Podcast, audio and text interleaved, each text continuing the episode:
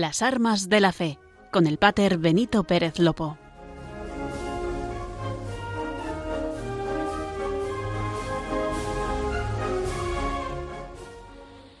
Muy buenas noches, queridos oyentes de Radio María. Feliz año 2023. Esperamos que los Reyes Magos de Oriente viniesen cargados de regalos y nos regalasen el poder contemplarle. Y si Dios quiere, a lo largo de este año, poder caminar con Él y lo más importante, hacia Él. Comenzamos en este precioso viernes, primer viernes, primer viernes del año. Comenzamos llenos de ilusión el programa de las armas de la fe, el programa de Radio María que nos ayuda a conocer el arzobispado castrense. El año pasado comenzamos esta aventura con la que cada 15 días queremos llegar a sus hogares, donde nos hacen un hueco y con ello a esta diócesis que sirve a los primeros servidores de España, los hombres y mujeres que forman las Fuerzas Armadas y los cuerpos de seguridad del Estado, Ejército de Tierra, Ejército del Aire y del Espacio, la Armada, la Guardia Civil y la Policía Nacional.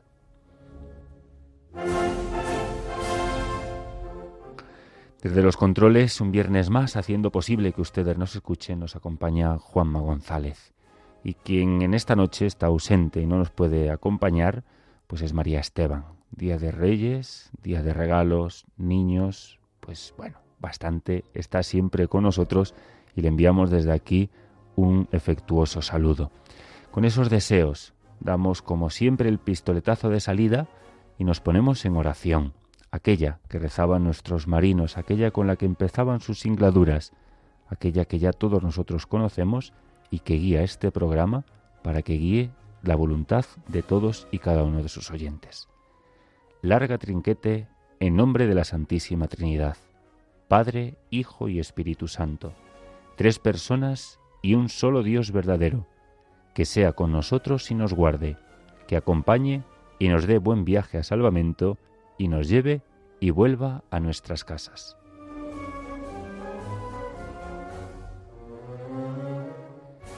En el programa anterior les hablábamos de los militares que están fuera durante estas fechas tan familiares, aquellas misiones y aquellos efectivos desplegados sirviendo a España en zona de operaciones en tierra o en la mar. Todo ello para garantizar la estabilidad de la nación y también del mundo. Hoy queremos traerles el testimonio directo de un grupo de soldados que están desplegados ahora mismo en Mali, esa enorme misión de la Unión Europea que ayuda a la reorganización y entrenamiento de las Fuerzas Armadas. Esto todo, queridos hermanos, es gracias a la colaboración de tantos y tantos oyentes que hacen posible que la radio de la Virgen llegue a estos rincones para que pueda llegar a nuestras casas, acompañar en estos momentos de Navidad a este grupo de militares y hacernos también partícipes a nosotros de su misión. Hay encuentros que cambian la vida, como los de los conversos con Dios, y encuentros que cambian la historia, ante todo el de Cristo con la humanidad en Belén. Sí, todos tenemos una cita con Dios, que bajó del cielo a la tierra para encontrarse con nosotros, lo hizo con María, José, los pastores, los magos, Simeón, Ana, y a través de la Iglesia quiere hacerlo con todos los hombres, que podemos cerrar nuestras puertas, como hizo la posada de Belén, o abrírselas de par en par. ¿Y tú? ¿Has acudido ya a tu cita? ¿Y les has contado a los demás que Cristo ha nacido también para ellos? Radio María nació para responder a esa llamada misionera prolongando a través de sus ondas el anuncio gozoso de los ángeles de Belén. Para realizarla necesitamos tu ayuda, tu oración, compromiso voluntario, testimonio, donativo. Puedes informarte de cómo colaborar llamando al 91 822 8010 o entrando en nuestra página web radiomaria.es. Para que no falte nadie en Belén y podamos desear a todos una santa y feliz Navidad. Para que no falte nadie en Belén, gracias de verdad por su colaboración. Algún oyente se podrá preguntar, bueno, pues ¿qué hacen los españoles y el ejército, las Fuerzas Armadas en Mali? Como saben, la crisis política, humanitaria y de seguridad que estaba sufriendo Mali, consecuencia de los hechos acaecidos en el norte del país allá a principios del 2012, lo convirtieron en un centro de inestabilidad y en una grave amenaza para toda la región del Sahel y concretamente también para Europa. Ante la gravedad de la crisis, el presidente interino de Mali remitió peticiones oficiales de apoyo al secretario general de la ONU, a la Comunidad Económica de Estados de África Occidental y también a la Unión Europea, incluyendo en esta última una petición de ayuda para la reestructuración y entrenamiento del ejército. El pasado 16 de diciembre, el general de brigada Santiago Fernández Ortiz Repiso, que nos acompañará esta noche, asume el mando de la misión EUTM Mali, momento en el que se produjo el relevo del contingente, inicio de la EUTM Mali 21. Tenemos la suerte de contar hoy, gracias a las tecnologías, a su apoyo, a su oración y a la disponibilidad de nuestros invitados, con un grupo de soldados que están sirviendo a España en Mali. Por todo ello, solo les podemos reiterar la invitación a quedarse con nosotros para escuchar de primera mano la labor de los hombres y mujeres que son centinelas y artesanos de la paz.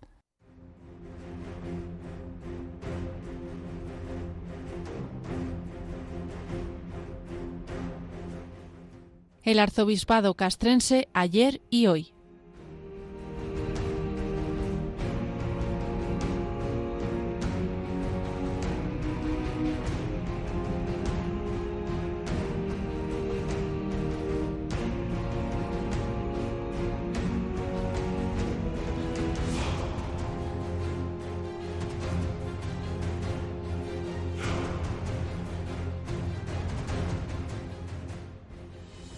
En esta noche, como veníamos anunciándoles, contamos con la presencia del general de brigada Santiago Juan Fernández Repiso, a quien acompañará el teniente coronel Jesús Reguera, el asesor de Derechos Humanos y Género, el teniente coronel Vicente Cerezo, asesor de Cultura, y también estará presente el comandante capellán del Sarfas, José Carrasco, y la hermana Cristina Fernández Hoyos, de la Congregación Religiosa de María Inmaculada. Por último, contamos también con la presencia del teniente coronel Fernando Bonelli, oficial de comunicación. En estos momentos tenemos el placer de hablar con el general. A sus órdenes, mi general, feliz Día de Reyes. Buenas noches, Pater. Feliz Día de Reyes también, desde Bamako, aquí en Mali, en el Sahel, en África. Saludo muy afectuosamente a todos los oyentes de Radio María. Muchas gracias por dar voz a la misión de adiestramiento de la Unión Europea en Mali. Muchas gracias a usted. En primer lugar, quisiéramos agradecer su presencia y su disponibilidad para este programa de las armas de la fe. Gracias de corazón por abrirnos la puerta y dejarnos entrar. Sabe usted que gracias a la radio hoy entran eh, también en muchos hogares y todos estos oyentes rezan por el éxito de la misión que se le encomendó. La primera pregunta que queríamos hacerle es casi obligada. Tenemos siempre curiosidad por cómo se vive el Día de Reyes ahí en Mali, en Bamako. Pues mire, la verdad es que se vive con mucha alegría, porque además tenemos tres cosas importantes en las que pensar. Primero, pues acordarnos de nuestras familias, que todos los españoles, pues lo vivimos siempre con mucha intensidad el Día de Reyes y sentimos muy cerca a nuestras familias celebrándolo en España. Luego también, pues con un cierto grado de enseñar nuestra tradición a los 17 países de la Unión Europea que estamos en la misión y, por supuesto, al pueblo de Mali que nos ve celebrarlo y tratamos de compartirlo con ellos. Y por último, para los militares también es un día muy importante, puesto que se celebra la Pascua Militar y Su Majestad el Rey nos convoca a todos los militares para agradecer nuestro servicio. Entonces, tenemos ese plus con respecto al resto de españoles, puesto que sentimos muy cerca a Su Majestad. Muy bien. Con esas, eh, con esas tres consideraciones, familia, enseñanza y, sobre todo el impulso de, la Pascua militar, eh, no sé, bueno, pues eh, si la vida de, de, estos militares al fondo, ¿no? Y si decaen, ¿no? La moral de la unidad o si los ánimos o prevalece siempre el cumplimiento del deber, ¿no? Pues yo intento hablar, lógicamente, por todo el personal de la misión, pero la cuestión moral es siempre una cuestión que siente cada uno. Y precisamente ese apoyo desde España, por ejemplo, el que nos están dando hoy, simplemente dándonos voz, pues le puedo garantizar que a todos nos sube la moral. Así me gusta. Y eso intentamos, y sobre todo que desde el punto de vista de los creyentes, ¿no? el, poder acompañar también esta misión con, la fuerza de la oración y con el calor humano de tantos oyentes y, a la vez que de esos oyentes pues seguramente que hay muchísimos familiares de, gente que está ahí destinada en estos momentos y siempre gusta saber pues cómo está nuestra nuestra gente. Mi general, la vida militar en una en una unidad desplegada eh, se paraliza en estas fechas en un país que, que, además no celebra la Navidad como nosotros lo entendemos o continúa en su ritmo habitual? Pues yo creo que es incluso más acelerado nuestro ritmo, puesto que el ritmo habitual lo debemos mantener como si fuera cualquier otro día de misión, pero como por supuesto estamos dispuestos a celebrar a los Reyes Magos, pues en el poco tiempo del que podamos disponer, arañando horas de sueño, de descanso o lo que haga falta, pues además lo celebramos.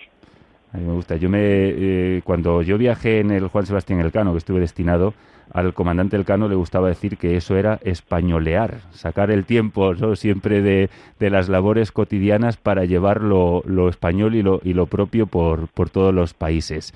Eh, ¿Cuántos efectivos en general están a día de hoy eh, desplegados bajo sus órdenes? Pues la Unión Europea hace un gran esfuerzo y despliega aquí ahora aproximadamente unos 500 militares, de los que unos 300 y pico son españoles, de 17 naciones diferentes. Entonces, eh, es una misión que supone un gran esfuerzo en personal y material. Muy bien, porque no todas las, eh, no todos los, los, destinos, digamos, o no todas las eh, misiones están y recaen bajo el mando de, España, ¿no? O, es el caso suyo, ¿no? Que este año pues adquirió el, el mando de toda la misión, ¿es correcto? O, cómo se divide más o menos la estrategia? Así es, esta misión es una misión de la Unión Europea como tal, no es, aunque por supuesto la, son las naciones las que proporcionan al personal y al material, pero es la Unión Europea la que despliega.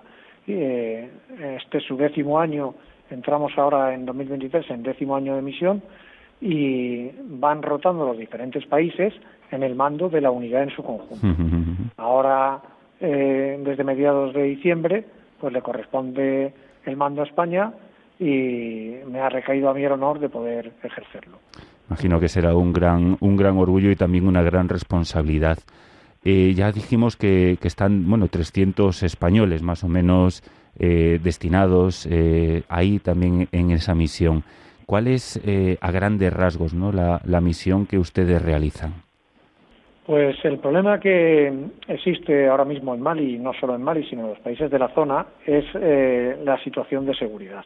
Nosotros lo que pretendemos es apoyar al gobierno maliense, a, su estructura del Estado, a conseguir una situación de seguridad en todo el país que permita que los marienses vivan en paz y libertad. Muy bien. Y, y eso en, en, una jornada, ¿cómo transcurre? ¿no? ¿Cómo se aterriza en el día a día de, de una unidad? Pues como podrán imaginar, es muy distinto en cada uno de los puestos y lo que sí estoy seguro es que nuestro día está lleno de actividades de principio a fin. Cada uno a su nivel, pues si lo decimos coloquialmente, no paramos. Mm. Eso es siempre la verdad que, que, así, bueno, pues también se mantiene el espíritu y, me imagino que los lazos de, compañerismo, eh, a lo largo de todos estos programas anteriores hablábamos de, todas las virtudes militares que nos llevan a, desempeñar siempre la vocación, ¿no? porque esto está escrito con, con V de vocación con, con la mayor satisfacción y, bueno, pues negándose y muriendo a uno, a uno mismo siempre.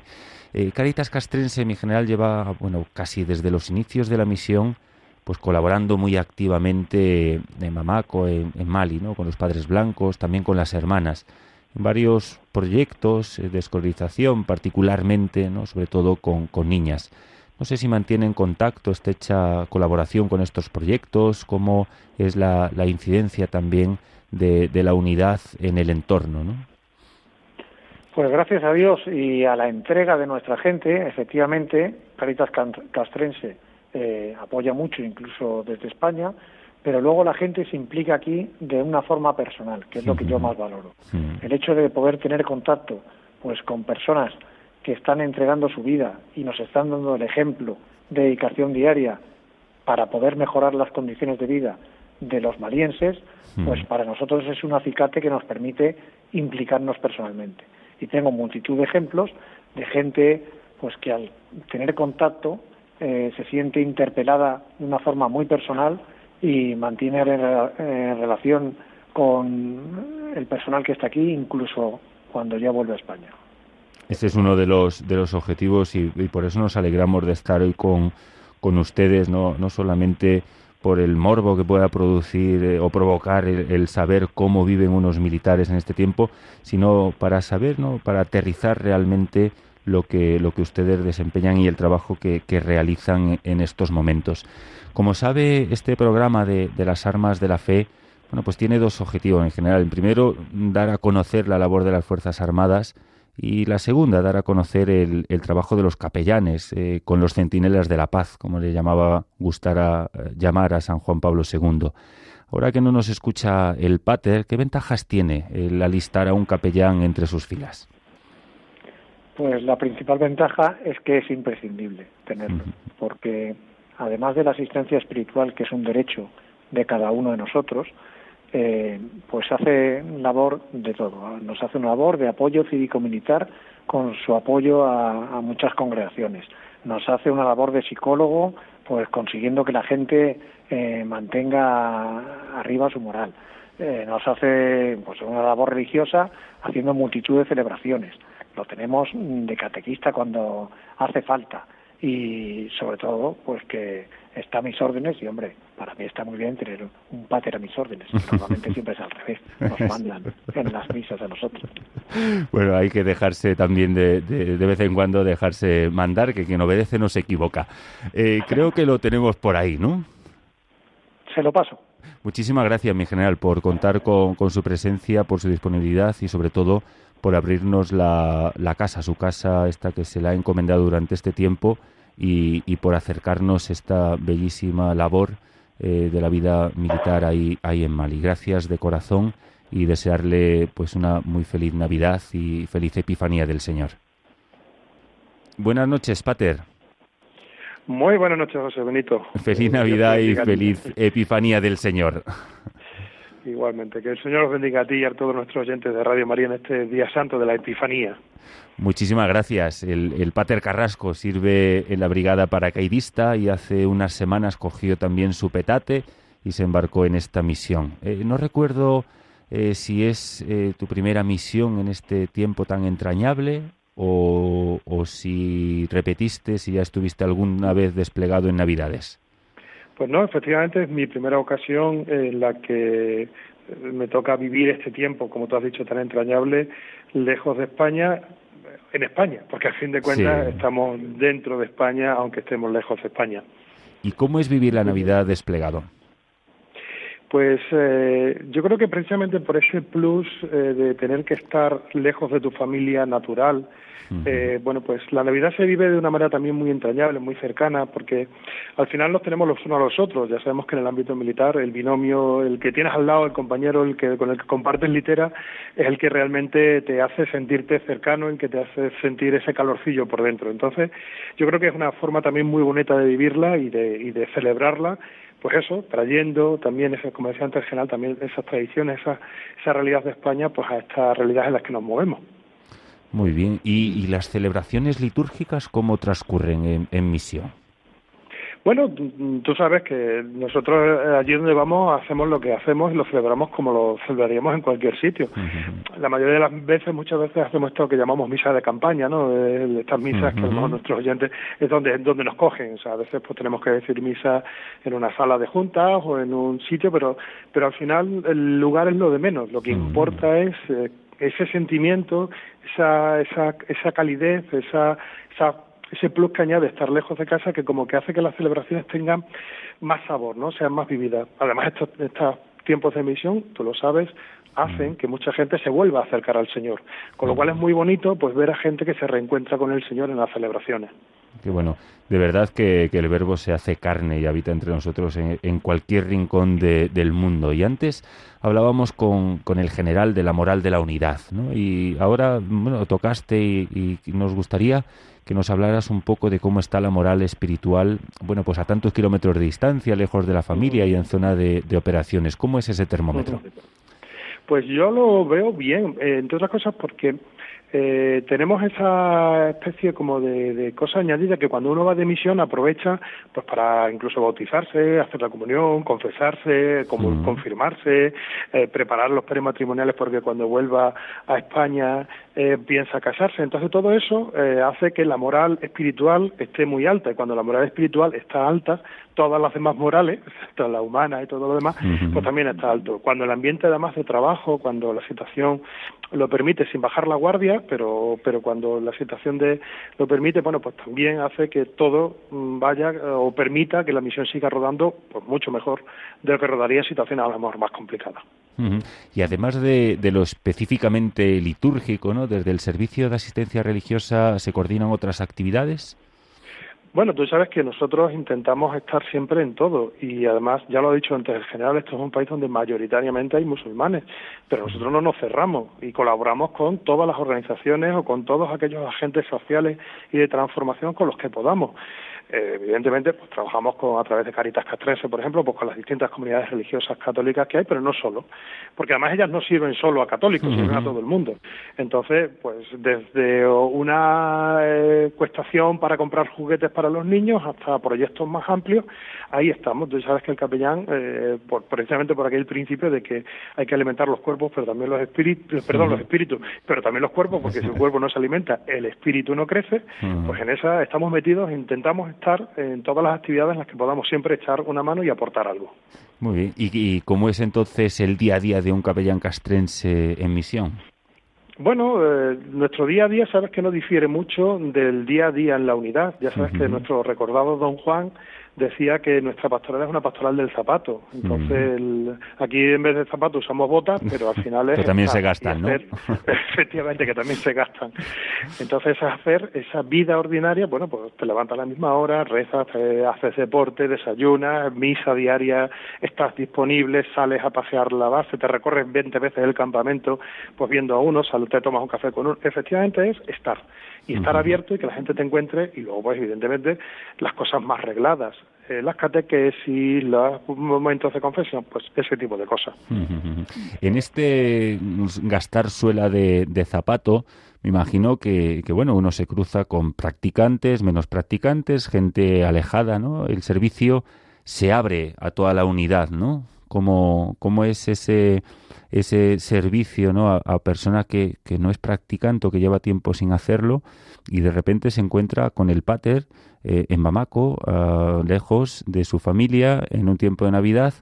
¿Cómo es ese contacto? ¿no?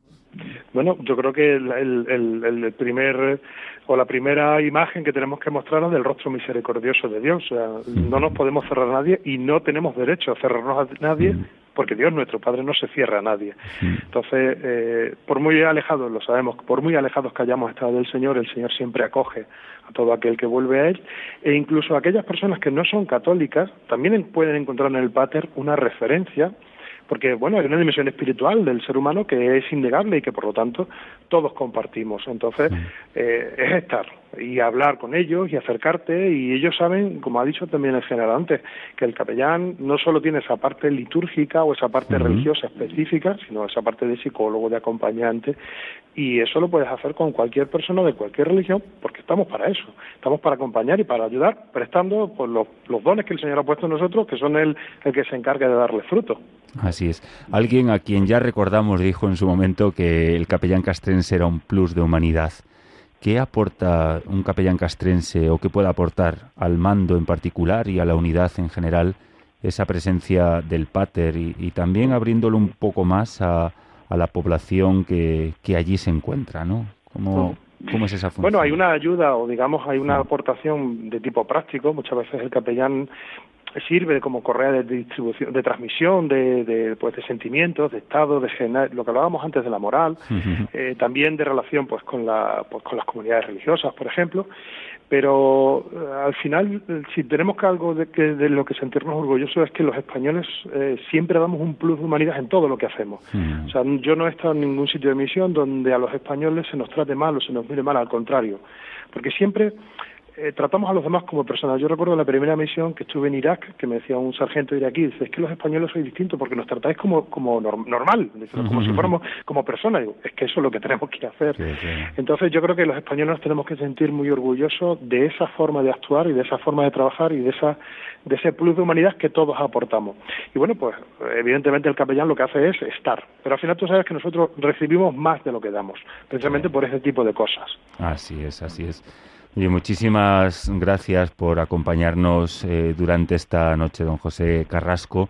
Eh, gracias de, corazón por la labor que, estás haciendo ahí en, Mali, que como sabes siempre tenemos conocidos y, sirves estupendamente a, todos como, como no puede ser de otra manera. Muchísimas gracias por todo y por acompañarnos hoy particularmente.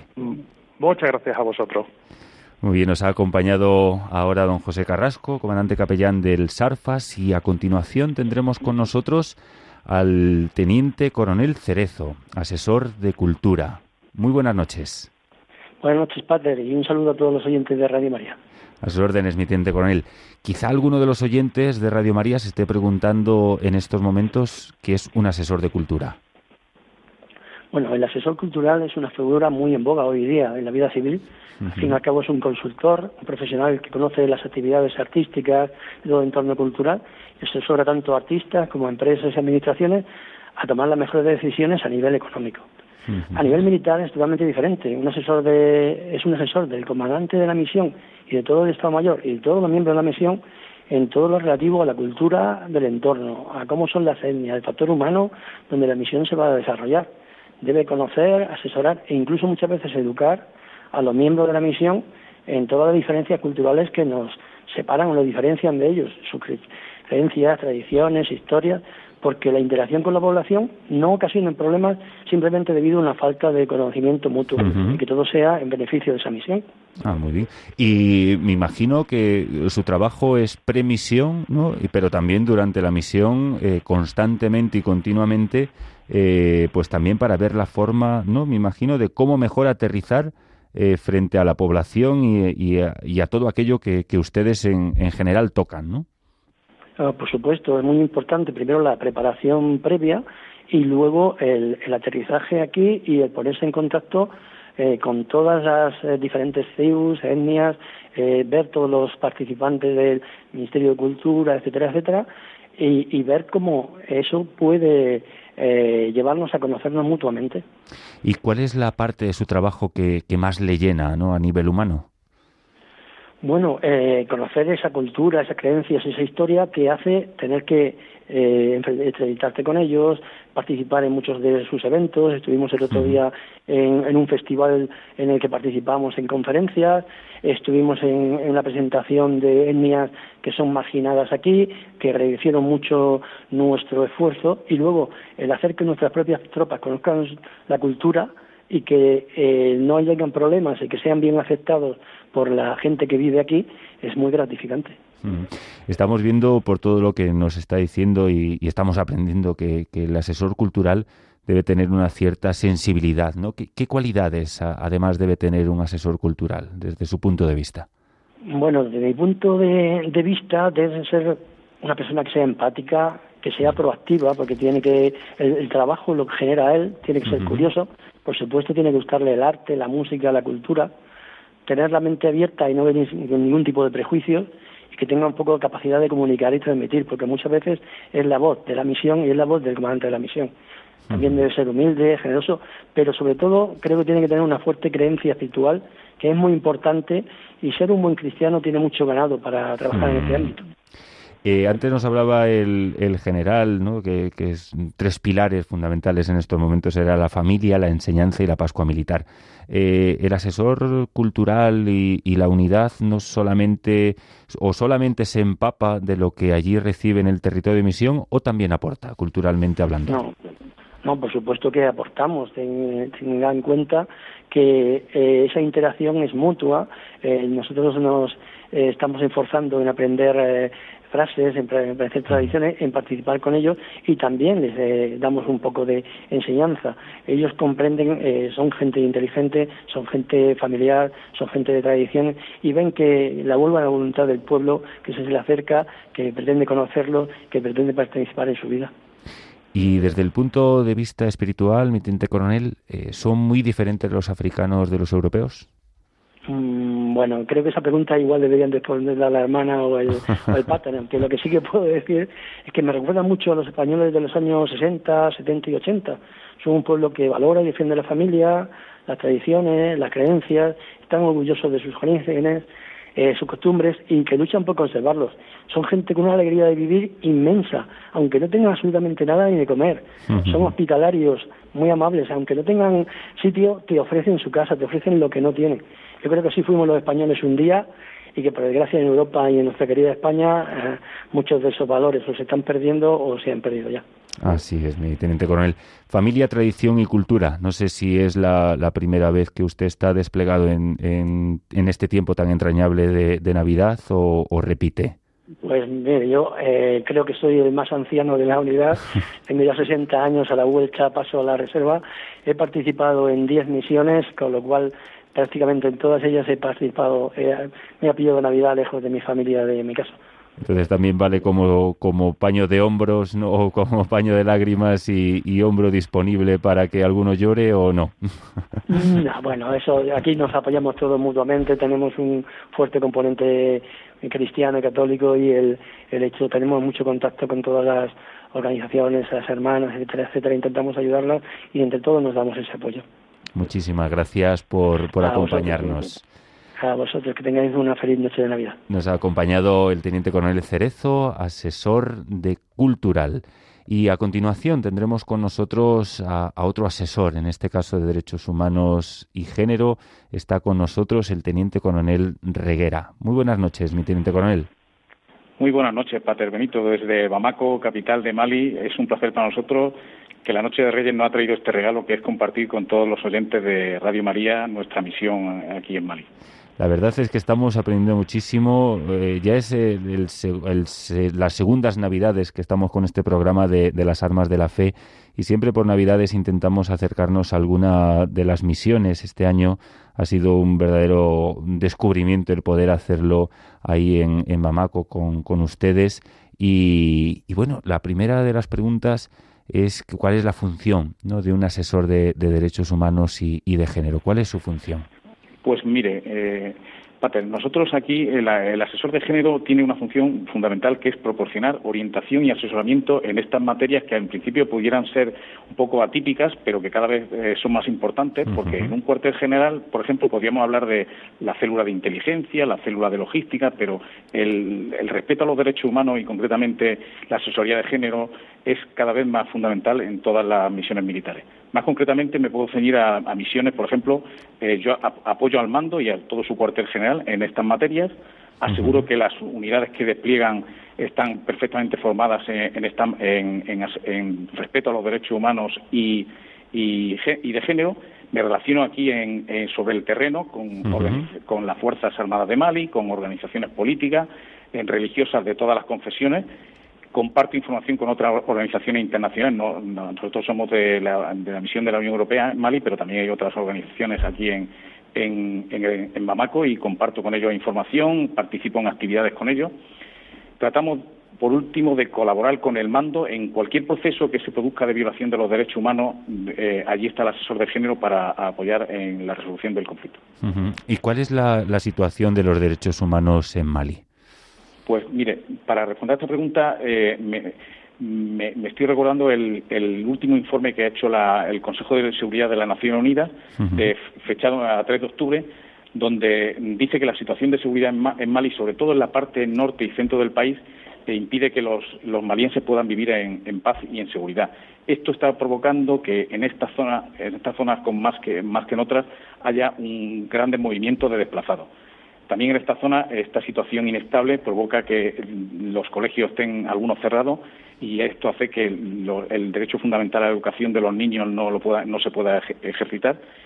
Y, y luego en, un, también eh, no solamente lo dice el, este informe sino que encuestas hechas a la población de, Mali eh, dicen que la, presencia de grupos armados terroristas pues eh, hacen que hacen ser los grandes problemas de la sociedad maliense consecuencia de, de estas de, de estas numerosas actividades de estas, pues la situación en Mali para la población pues está todavía pendiente de, mejorar. Es eh, vivir en paz y educación, que dos cosas que, aquí en España las tenemos, gracias a Dios, al orden del día y, que nos parecen imposibles, ¿no? Que en otros lados, pero esta es la, realidad. Y metiéndonos más de lleno en el aspecto de género, me coronel, eh, ¿por qué las mujeres requieren de esa protección especial en los conflictos? Pues eh, para contestar a esta pregunta, eh, el general de división eh, Camaer de los Países Bajos, en la misión de, que estuvo en la misión del Congo, dijo una frase que, que, puede ser introductoria a, esta, a, la contestación de esta pregunta, que dijo, probablemente se ha convertido en más peligroso ser mujer que soldado en un conflicto armado. Mm. Y es que las mujeres, las mujeres en los conflictos son especialmente vulnerables y experimentan todo tipo de, aparte de toda la violencia que, se genera en un conflicto, la violencia sexual. Es que son, porque son un blanco fácil y, a, ellas recurren para, para hacer más, para eh, ser más, para crear más violencia sobre el conflicto. Tenemos e, ejemplos que atestiguan lo que lo que acabo de mencionarle. Por ejemplo, en la, en la, en, la Sierra de Leona, el conflicto que hubo entre el año 1991 y, y 2002, 60.000 mujeres fueron violadas en más de 40.000 en Liberia entre 1989 y 2003, en la guerra de Yugoslavia entre 1992 y 1995 se estima entre, entre 20.000 y 40.000. Y, en el, y concretamente durante el conflicto este de, la guerra de Yugoslavia, el, el caso del genocidio de Srebrenica en julio de 1995, la, se, hizo una, se trató de hacer una limpieza étnica de los bosniacos y allí muchísimas mujeres bosniacas fueron violadas y no fueron puestas en libertad hasta los siete meses del embarazo, hasta que se aseguraban que, esos niños iban a nacer y, cumplían con el objetivo que era de la limpieza étnica. No, sin duda eh, la frase tremenda, se convirtió más peligroso ser mujer que soldado, es una realidad triste todavía. Y, Sí, sí, me entiendo con. Sí, no, que decía que, que, esa frase es, es fundamental para entender el papel que puede jugar la mujer en, un conflicto armado.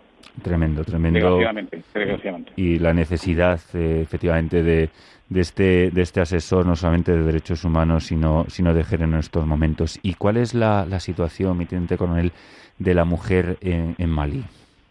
Bueno, pues la, mujer en Mali está reconocida en igualdad de derechos en la Constitución de 1992. Ya en su preámbulo habla de que la mujer goza de los mismos derechos que el hombre. Sin embargo, pues hay otros eh, otros documentos oficiales como el Código Civil que cita que va dice todo lo contrario. Dice que el hombre es el jefe de familia y que y predica la obediencia total de la mujer a, a su esposo.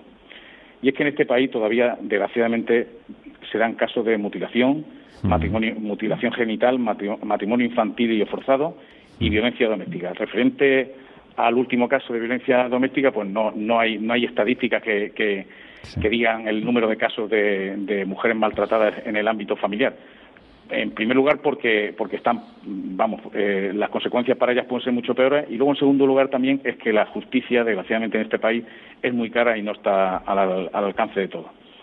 Es verdad, eh, Pater, que las, que las autoridades malieses eh, oficialmente predican la igualdad de género, se, acogen a la resolución 1325 de la ONU que habla sobre la, igualdad de género, el respeto a la mujer, la participación cada vez más de la mujer en, la resolución de conflictos, pero en este país eh, queda mucho por hacer y, y, la mujer eh, cada vez se está asociando más, eh, quiere tomar partido en, en puestos de responsabilidad pero, pero como ya le he dicho antes, eh, queda mucho por hacer en cuanto a igualdad de derechos entre hombres y mujeres, que es así lo que Dios quiere de, nosotros. Así es, por algo, por algo tanto San Juan Pablo II como Benedicto XVI, eh, en paz descanse, recién fallecido, y actualmente el Papa Francisco, Les gusta llamar a los militares los artesanos de la paz, porque por estas cosas empieza a construirse verdaderamente la paz y no solamente construirla, sino también ser centinelas de ella. No sé, mi teniente coronel, si es la, primera vez que está en Navidades fuera de casa o, repite.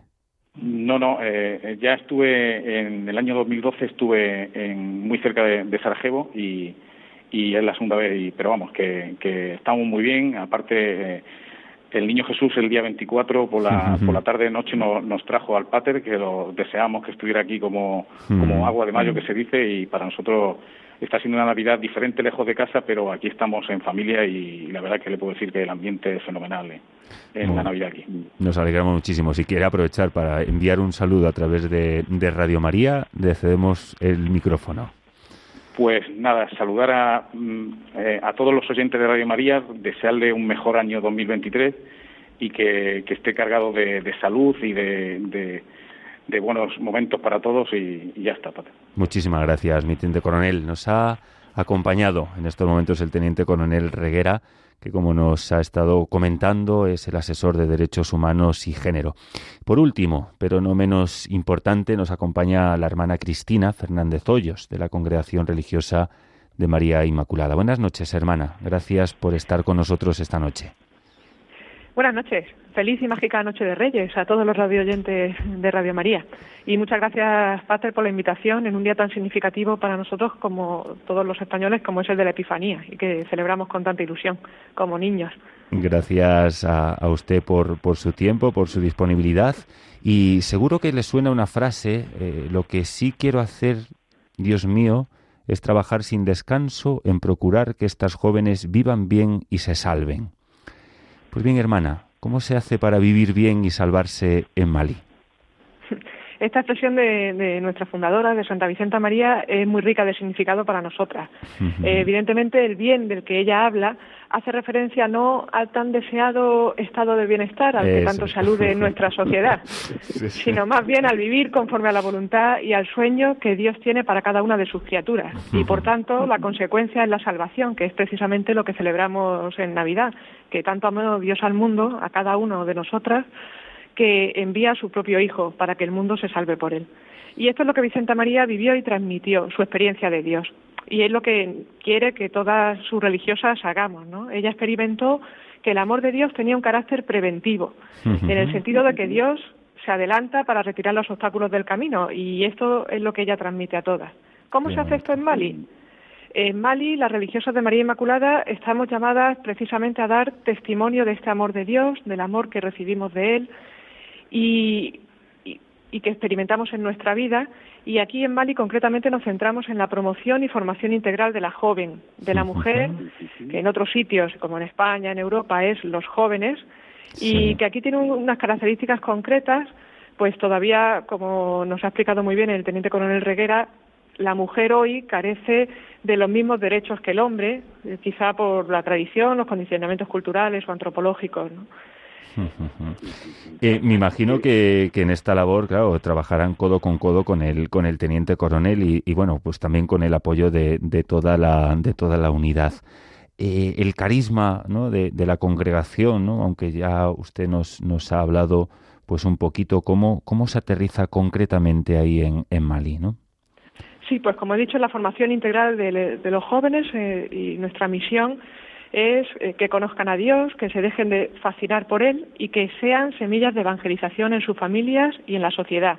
Para esto, pues tenemos diversas plataformas de evangelización, como son residencias de jóvenes, estudiantes y trabajadoras, trabajamos con las empleadas de hogar, tenemos colegios, algún centro de salud y centros de formación profesional y de promoción de la mujer joven, donde se enseña corte y confección, se les anima al emprendimiento, eh, se les enseña cocina, y, pero tenemos incluso una escuela universitaria de enfermería.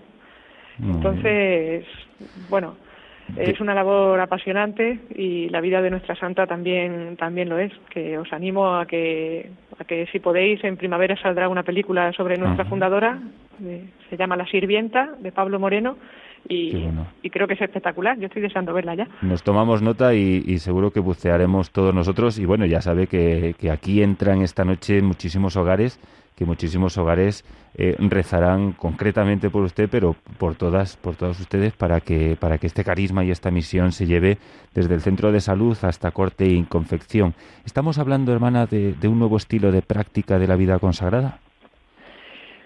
Yo creo que ahora esta colaboración se ha extendido mucho más. Yo sé que antes bueno, las congregaciones podían colaborar en acciones concretas, como una actividad de verano, por ejemplo, en el que incluían otras, otras congregaciones, por ejemplo, en nuestro caso de espiritualidad ignaciana. Pero para mí está siendo un regalo esta colaboración con la franciscana misionera de María Auxiliadora, eh, porque al final nuestros carimbas, mm, que son dones para la Iglesia, son muy similares, en, el sentido de que nosotras nos centramos quizá más en los jóvenes y ella en, la transmisión de, esta ternura y misericordia de Dios a través precisamente de las obras de misericordia. ¿no? Yo creo que es una necesidad una respuesta a la necesidad de estos tiempos, de poner en común el carisma y el don que cada uno ha recibido para el servicio de los demás. Porque al final lo que nos mueve, como he dicho y como han explicado muy bien los, que han hablado anteriormente, es el amor de Dios y la entrega y el servicio con nuestra vocación concreta. Hmm.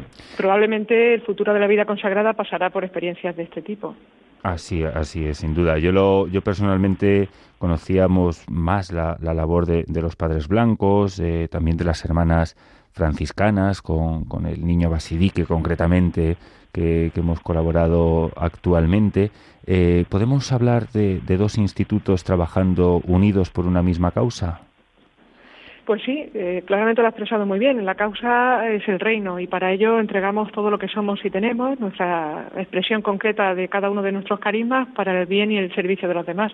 Es una experiencia de aprendizaje, de encuentro y bueno y de conocimiento y enriquecimiento mutuo ¿no? de las franciscanas misioneras y de, nosotras. Ustedes concretamente en su congregación, ¿cuántas están ahí en estos momentos? Eh, bueno, el, ahora mismo en Bamako somos seis hermanas en la comunidad a la que pertenezco, de religiosas de María Inmaculada, y con las franciscanas misioneras somos cuatro, porque me incluyen como una más, ¿no? En, este, este sentido de, enriquecimiento, no solamente ir a trabajar como, como puedo prestar una colaboración en su centro de salud como médico, en el que ellas gestionan y gestionan muy bien, sino que también me incluyen como una hermana más. Eso está en sus escritos porque dicen que la primera razón de la vocación de una franciscana es ser hermana y desde luego esto es lo que transmiten en su vivir cotidiano. Sin duda, sin duda que sí. La verdad es que es que nos envía también siempre saludos o, concretamente en estos momentos eh, la hermana Janet. Eh, entonces... Sí, sí. Ella fue la inspiradora de esta experiencia de colaboración y la verdad es que yo estoy muy agradecida a su bueno, a su apertura y disponibilidad y también a la audacia que han tenido nuestras madres generales al, apostar por una nueva forma de colaboración y comunión. Alguien que, que tampoco sabe parar y eso siempre, eso siempre es bueno. y entonces, oye, pues, muchísimas gracias por, por estar esta, esta noche con, con nosotros. Eh, le aseguramos la, la, oración de verdad eh, desde aquí. Muchas gracias, eso es lo más importante. Desde España y todos los oyentes de Radio María que, lo harán concretamente. No sé si, si nos quiere enviar un último mensaje. Eh, abrimos eh, los oídos y, el corazón, hermana. Bueno, pues que muchas gracias, que en una noche tan bonita como la de la Epifanía, pues que desde aquí, desde Mali, deseamos todo lo mejor y que cada uno sea también manifestación de Dios para los demás. Muchas gracias. Muchísimas gracias. Nos ha acompañado en estos momentos la hermana Cristina Fernández Hoyos de la Congregación Religiosa de María Inmaculada.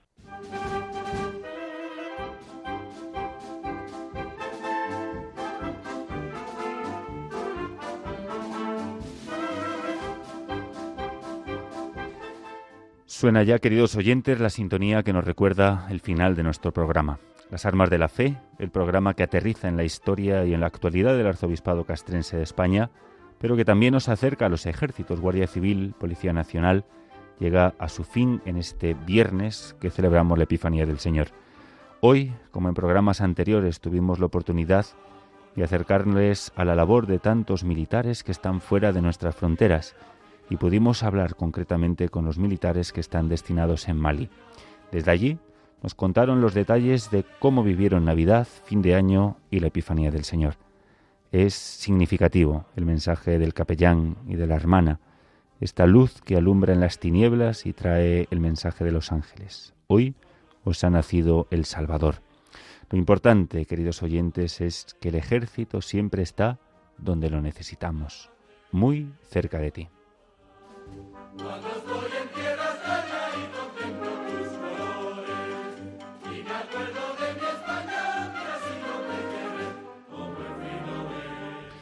Muchas gracias a Juanma que nos ha acompañado en los controles de sonido y ha hecho posible que ustedes nos escuchen. Recordarles que pueden volver a escuchar este programa en el podcast de Radio María o en la web de Radio María. Y si nos quieren dejar algún comentario o sugerencia, pueden escribirnos, como siempre, al correo de las armas de la fe arroba radiomaria.es. También pueden escribirnos una carta de su puño y letra y nos la pueden enviar aquí a los estudios de Radio María en Paseo Lanceros número 2 28024 de Madrid. Estaremos, como siempre, muy contentos de atenderos. Recuerden la dirección Paseo Lanceros número 2, 28024 de Madrid. Continúa la programación de la Radio María a la que le invitamos a quedarse y a permanecer con nosotros. Nosotros nos volveremos a escuchar el próximo viernes 20 de enero a la misma hora, las 9 de la noche, las 8 en Canarias, aquí en la Radio de la Virgen, con nuevas singladuras y con la más rica actualidad. Hasta entonces, les damos las gracias de corazón por acompañarnos y les pedimos que no dejen de rezar por el arzobispado castrense de España, por todos los capellanes castrenses y de una manera muy especial por aquellos que hoy, en estos momentos, están en territorio de misión o navegando. Recen por los centinelas de la paz, por un servidor y por María Esteban.